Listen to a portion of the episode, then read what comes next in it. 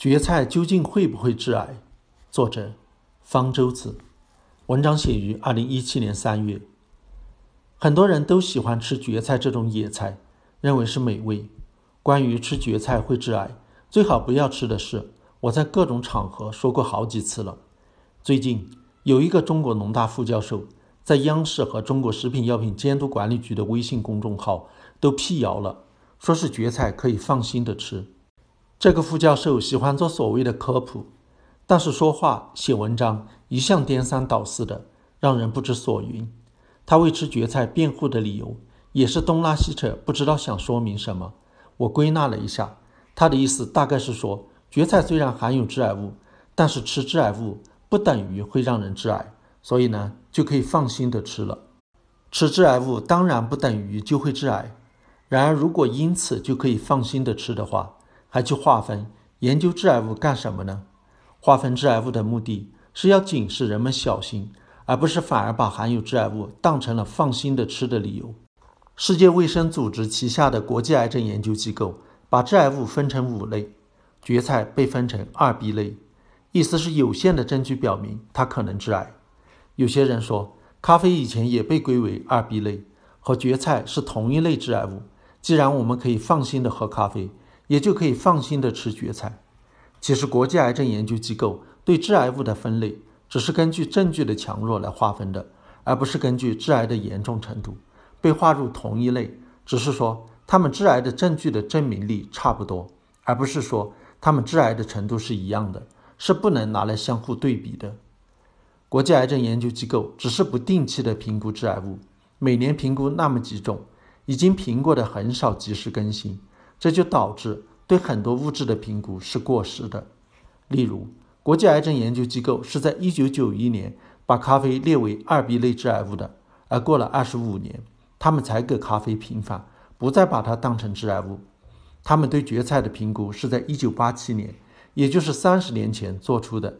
那个时候，对蕨菜致癌的研究刚刚起步，证据非常少，所以被评为二 B 级。之后有越来越多的证据表明。蕨菜能够致癌，而国际癌症研究机构没有再根据新的证据对蕨菜的致癌性重新评估，所以是严重过时的。蕨菜致癌的证据有三个方面：第一是分子生物学的证据，蕨菜里头含有一种特殊的成分，叫做欧蕨苷，实验表明蕨菜提取物和欧蕨苷都能够对细胞中的 DNA 造成损伤，诱发癌变；第二是动物实验的证据。用蕨菜喂牛，能让牛的膀胱长出肿瘤；喂小鼠，能让小鼠得白血病和胃部长肿瘤；喂大鼠，能够让小肠、膀胱长肿瘤。例如，在一个动物实验中，让蕨菜占大鼠食物的一半，喂了四个月后，所有大鼠的回肠都长出肿瘤。用欧蕨苷做实验，也能让实验动物长出肿瘤。第三是流行病学调查的证据，也就是对人群做调查对比。世界上有一些地方有食用蕨菜的饮食习惯，除了咱们中国某些地方，还有亚洲、南美洲的一些国家。蕨菜经过加工、烹饪后，能够消除一部分致癌物，但是不会完全都消除掉。对日本、巴西、委内瑞拉等国的调查表明，食用蕨菜会增加患上消化道癌症的风险。有研究算出，每天吃蕨菜致癌风险增加了一点六倍。偶尔吃蕨菜，致癌风险也增加了百分之五十三。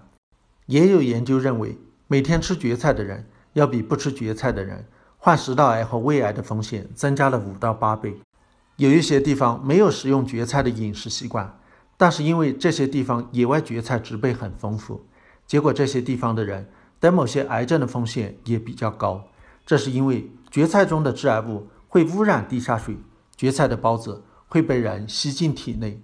而且牲畜吃了蕨菜以后，蕨菜中的致癌物转移到牲畜的奶中、肉中，又被人吃下去。研究发现，奶牛吃了蕨菜以后，百分之八点六的欧蕨苷会进入牛奶中。生活在蕨菜植被丰富的地方的人，患食道癌和胃癌的风险至少是其他地方的两倍。